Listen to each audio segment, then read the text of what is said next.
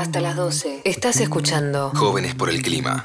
Algunos nacen idiotas, otros aprenden a hacerlo, otros se hacen los idiotas y tratan de convencernos. Y ahora estamos con. Pablo Granados, que es actor, es cantante, conductor, humorista argentino y yo me animaría a decir que también instagramer y ambientalista. ¿Estoy en lo correcto? Eh, buenas tardes. Eh, Instagramer, no sé, creo que soy artista. Después uno tiene plataformas donde desarrollarse, que puede ser Instagram, puede ser YouTube, no sé. Netflix, la que sea, hay tantas ahora. Eh, pero nada, esta me, me cayó como anillo al dedo, así que me parece que, que está bueno para desarrollar ahí cosas y hacer humor y lo que sea. Ambientalista, no. Eh, no quiere decir que uno no defienda al, al medio ambiente eh, si no es ambientalista. Me parece que hay mucha gente que defiende el medio ambiente y no, no es ambientalista. Hice algunas cosas eh, y pienso seguir haciéndolas porque me siento muy tocado por lo que pasa en las islas, eh, en los humedales frente a Rosario. Eh, pero seguramente meto la pata en, algún- en un montón de otras que tienen que ver con el uso diario de cosas, porque no soy consciente y creo que, que, que de a poco voy aprendiendo. Eh, soy, soy un tipo que recicla plásticos, seguramente algunos se me va a la basura, pero que tengo bolsas enteras ahí de plástico reciclado y espero una vez a la semana subirlas a la camioneta para llevarlas a un lugar a reciclar. Eh, no soy de esos fanáticos, pero mm, así todo trato de hacer las cosas bien todos los días un poco más. Vos vivís en, en Rosario, ¿no, Pablo?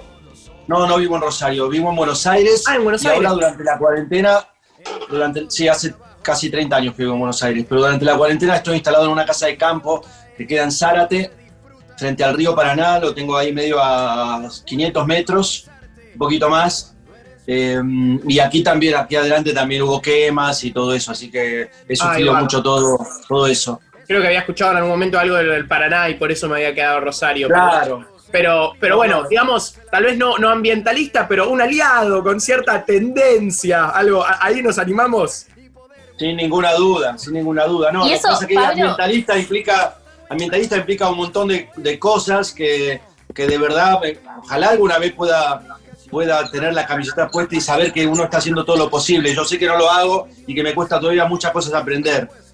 Este, pero soy un aliado, sin ninguna duda, porque soy un gran defensor de la naturaleza y desde chico me vinculé con ella porque me crié en Funes y en- cuando, cuando Funes tenía dos calles pavimentadas, entonces este, eh, sé muy bien lo que es convivir con la naturaleza. O sea, se podría decir que un poco tu conciencia ambiental empieza desde chiquito al vivir un poco rodeado de la naturaleza. ¿O hubo un momento puntual que dijiste, che, yo tengo que que usar mi influencia en empezar a difundir estos temas? Bueno, eso sí, yo, yo siento que, que, que me hizo un clic esto que pasó, que pasó con los humedales. Eh, y mm, ahora estoy de hecho comiendo el 3% de carne de lo que comía, muy poco.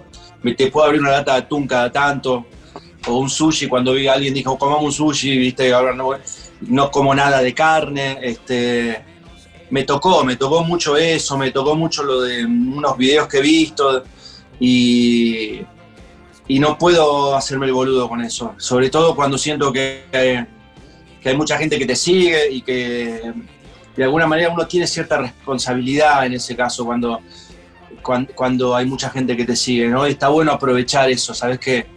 Si todo el mundo puede verte haciendo una, huevada, desfilando, sacándote de risa, haciendo algo de humor, y, y los tenés a todos ahí, y es buenísimo saber que están todos ahí y que si mandás un mensaje puede llegar, ¿viste? Por eso me parece que está bueno aprovecharlo. Y Pablo, a vos, la crisis climática y ecológica, por ejemplo, o sea, el calentamiento global, eh, ¿es algo que te preocupa? ¿Es algo que, que sabés lo que es? Digo, te, te- ¿sos consciente? Sí, soy consciente, estoy al tanto de todo y me preocupa mucho. Me preocupa mucho, me preocupa que, que no aparezcan nuevos eh, líderes jóvenes, pero jóvenes de entre 20 y 30 y, y algo años que, que puedan arrasar con, con, eh, con más jóvenes para, para concientizar. Eh, o sea, aparecen, pero todavía no terminan de tener fuerza, ¿entendés? Eh, me encantaría que eso sucediera. Eh, y nada, no, no, no creo que, que, tengan un apoyo, un apoyo importante de, de, la cabeza de los gobiernos eh, y todo eso, porque, claro, también es muy difícil gobernar un país y saber que hay mucha economía de ese país que se mueve por otro lado, que es totalmente opuesta a, a la ecología. Entonces, este, también hay que ser consciente que es muy difícil eso y que en realidad el cambio hay que hacerlo de a poco, ¿viste? O sea, eh, si me hago largo en las respuestas, me, me, decís o me cortás. No, dale, tranqui, pero, tranqui. Pero eh, a veces eh, el extremo de decir, ya, todo el mundo largue la carne, ya, basta, basta, basta, todo el mundo. Entonces vos decís, esperá, vamos, vamos a sembrar conciencia de a poco, porque hay muchas personas que dependen de muchos negocios que tienen que transformar esos negocios para poder seguir viviendo y seguir dando trabajo. Entonces no puedes venir a decirme, si no haces esto, moriste, hijo de puta, porque no puede ser, no puede ser. ¿Entendés lo que quiero decir? No, mira, yo, yo, de a poco. Yo te digo, concuerdo, pero me parece que es un juego de roles. Yo creo que, que yo, mira, yo por ejemplo, yo desde Jóvenes por el Clima, justamente, digo, nunca nos vas a escuchar eh, decir todo el mundo tiene que dejar de comer carne ahora, ya, o son unos soretes, unos... Pero de todas formas me parece que, que está bien que haya grupos haciendo eso, que haya grupos No, no, de depresión, grupos bien, de choque, como que, Yo creo que de alguna forma forcen la conversación.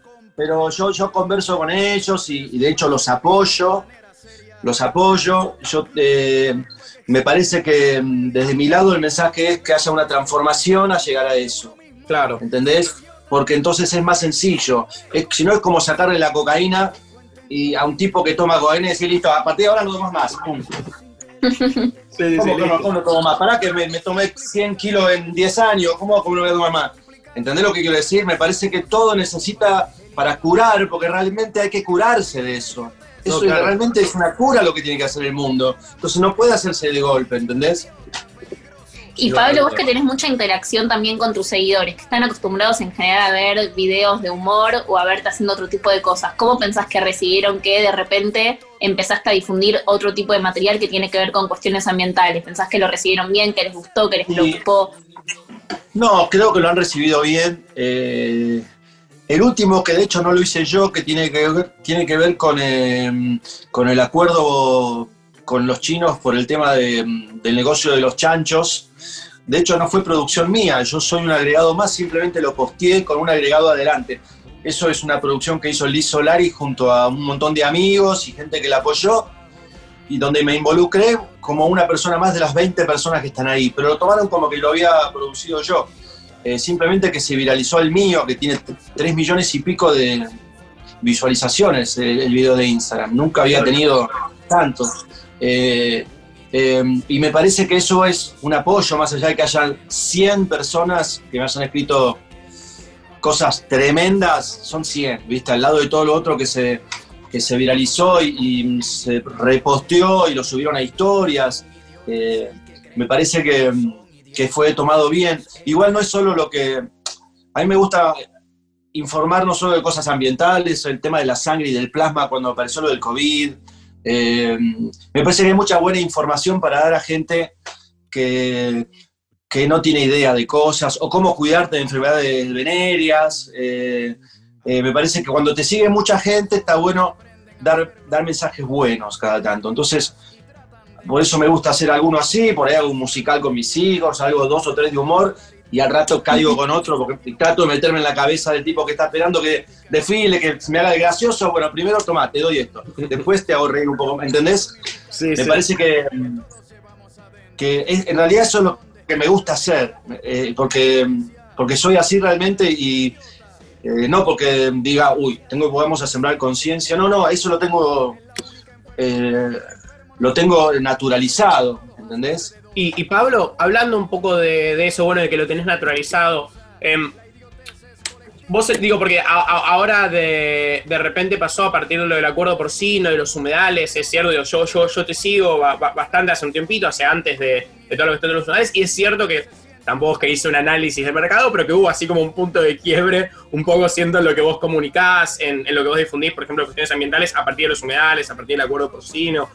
Vos sentís, pero sin embargo sos, sos un artista eh, metido en el rubro hace, hace muchos años y con mucha experiencia. ¿Vos a lo largo de tu carrera has ido tomando distintas causas o esta es la primera vez que de alguna forma empezás a meterte un poco más en lo que es la política? O sea, y cuando digo política, yo no me refiero a política partidaria para nada, pero sino pronunciarse en contra de que incendien humedales es una postura política, por ejemplo.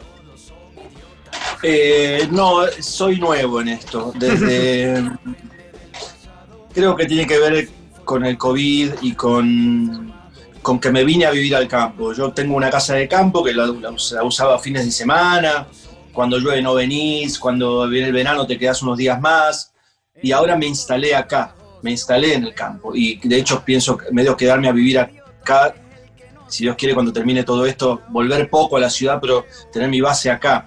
Creo que me relacioné con la naturaleza desde otro lado, de un lado muy cercano, y mm, acá hay animales permanentemente y liebre que te pasa, te puede pasar un, no sé, un carpincho acá 100 metros abajo y verte salir corriendo o no, ¿entendés? Entonces, este, después de haber visto todas las cosas y los animales muertos y eh, que asesinaron ahí por, con el fuego, eh, obviamente no, no, me pude, no, no, pude hacerme el distraído con todo eso. Me, afectó mucho. Eh, pero nada, es algo que, que me gusta, me gusta el mensaje, me gusta el mensaje y me parece que hacer tomar conciencia, siempre ir agarrando de a uno, de a dos, siempre es bueno que si encontraste a alguno que te escuche ya, ya hiciste bien la tarea, ¿no? Bueno, bienvenido al movimiento socioambiental, Pablo. Sí, no me siento político, gracias. No, no, no. Vos decís, este, está bien, es cierta, una manera de hacer política. Yo no sé si es una manera de hacer política. Defender al mundo, defender eh, el medio ambiente o el ecosistema. Debería ser eh, natural para todos. Si fuese natural para todos, no sería, no sería política. ¿no? Sería. Si todos recicláramos y todos haríamos bien las cosas, no pareciera que estamos tomando una bandera. Sería algo normal. En otros países es algo normal, ¿entendés? Eh, entonces, ojalá deje de, deje de parecer que uno, que uno hace política. Pero bueno, en el, en el país de, digamos, de, la agroindustria, de la agroexportación, de repente, de alguna forma, oponerse a estos intereses de una manera más o menos consciente, termina siendo una postura, pero sí, concuerdo, concuerdo plenamente que ojalá no lo tuviese que ser, ojalá fuese algo mucho más normalizado de simplemente de cuidar a, nuestro planeta. Claro, sí, he, recibido muchos mensajes horribles, tipo amenaza, gente que, me ha hecho de, todo, ¿viste? La gente, generaliza, también la gente generaliza, cuando vos decís eh, que no talen más los bosques para sembrar soja, porque con eso y ya te saltan todos los ojeros y piensan que estás hablando de todos o todos los que se dedican a la agronomía, y te tratan mal y dicen cosas horribles de vos, como, ¿entendés? Es como, no sé, como que hablas de un, de un violador y salten todos los hombres y dicen a, la defensiva, y vos estás hablando, ¿entendés lo que quiero decir? Clarísimo. Eh, yo estoy hablando de los, de los malos productores, no estoy hablando de todos los productores. Es tremendo como se te vuelven toda la ganadería, todos los, agricultores, todo se te viene encima. Y yo no estoy hablando de eso, yo estoy hablando de que me parece que hay terreno para cada cosa. Eh, hay terreno para cada cosa el lema de cuidar el ambiente, en realidad estás luchando frente a un montón de lobbies y frente a un montón de intereses que hay detrás. Y eso también implica que vos de repente empezás a decir, bueno, quiero una liga de medales, y bueno, todos los productores o gente que está en contra de una liga de medales, y te empieza a hacer la luz. Claro, y encima lo que yo había leído, que era un, eh, comunicado de, no me acuerdo ahora cómo se pronuncia, pero una, la entidad que reúne eh, a, creo que a todos los agrónomos, que yo mandás a saber quién, quién había escrito eso, hablaba de de cómo, de que hace 300 años, hace 300 años usa esto, hace 300 años, como en 300 años las cosas no se han cambiado, como si el pensamiento de, la gente no cambió en, 100, en 10 años, ¿entendés? Entonces me, me, pareció eso tremendo, como decir, vamos, y total hace 300 años que incendiamos, incendiamos el campo para tal cosa, o que ponemos vacas ahí, ¿entendés?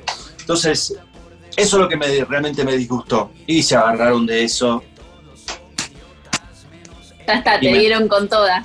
me dieron con toda y ahora y cuando si voy acá al pueblo siempre hay alguno que me mira cruzado, ¿viste? Es- Antes no me pasaba. Pero bueno, no, cada uno que eh, que use el saco que nada, al que le tocó, por algo será, qué sé yo. Total. ¿Y pensás que también hay algo generacional ahí? Digo, claramente hay más conciencia en la juventud que en generaciones más grandes. Vos ahí ves que te escuchan más, por ejemplo, tu público joven que un público que capaz no está tan familiarizado con esto. ¿Notás esa diferencia también?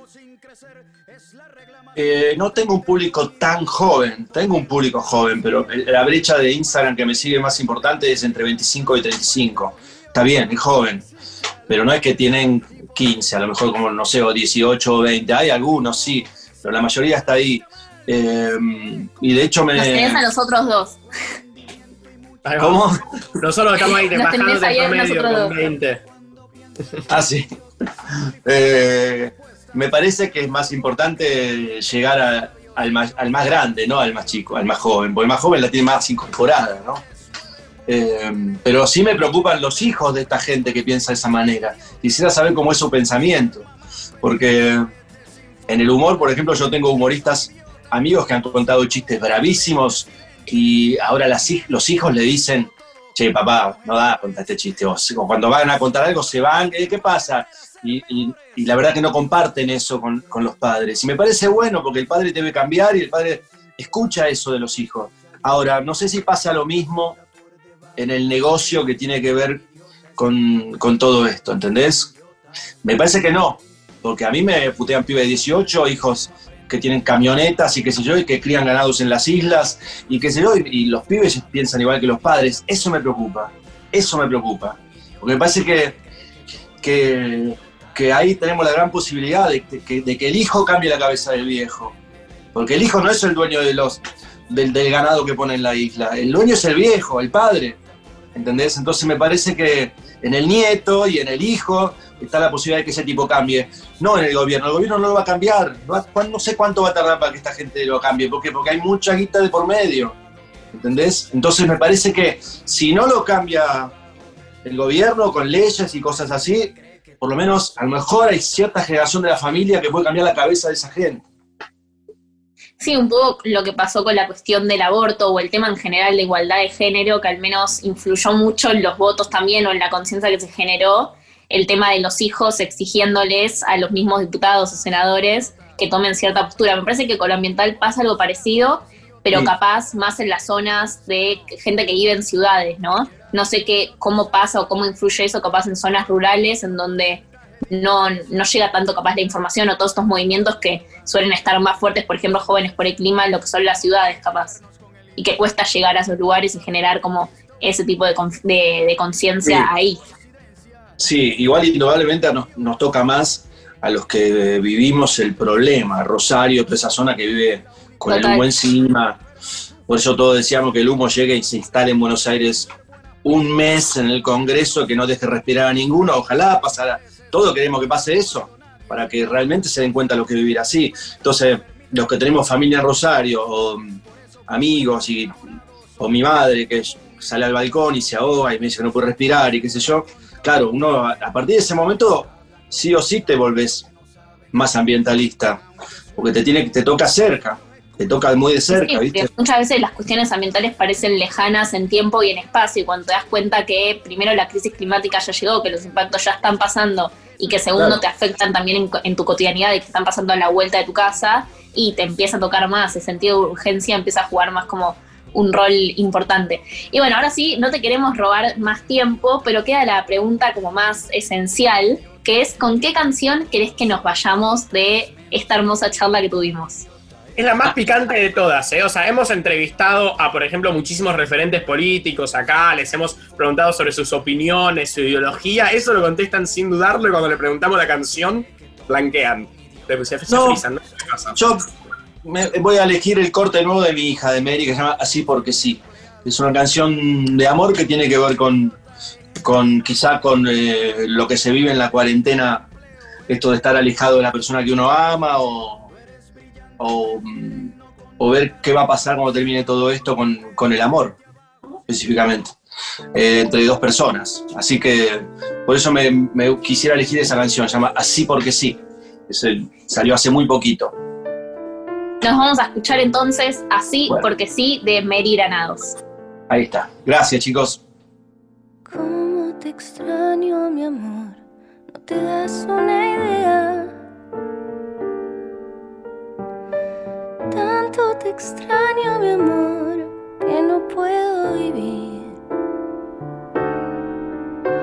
Qué difíciles son estos días sin ti. No poder despertarme tu perfil. Si el destino nos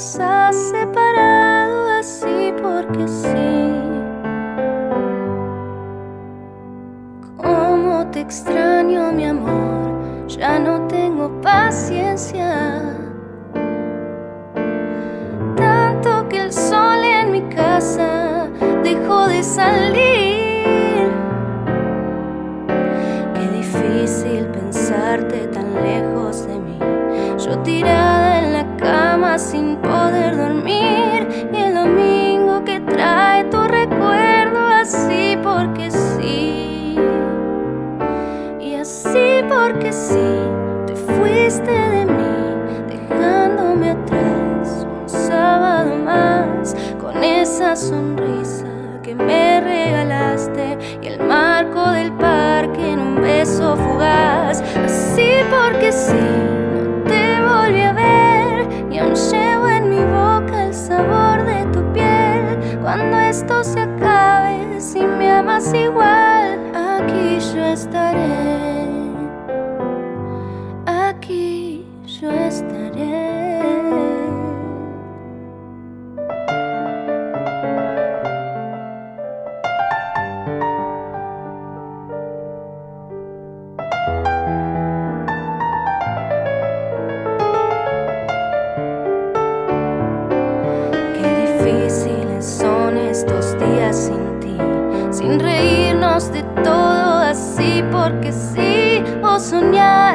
secreto que un día escapamos de aquí. Mm, así porque sí, te fuiste de mí, dejándome atrás un sábado más con esa sonrisa que me regalaste y el marco del parque en un beso fugaz.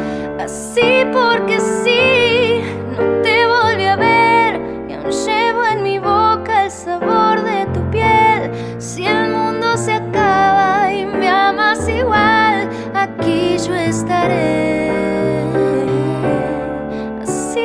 que sí, me animo a decir que me haces muy bien.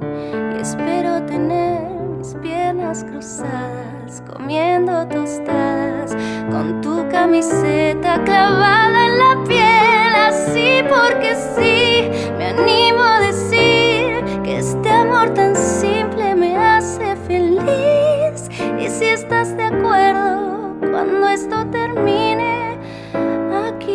estaré. Esperando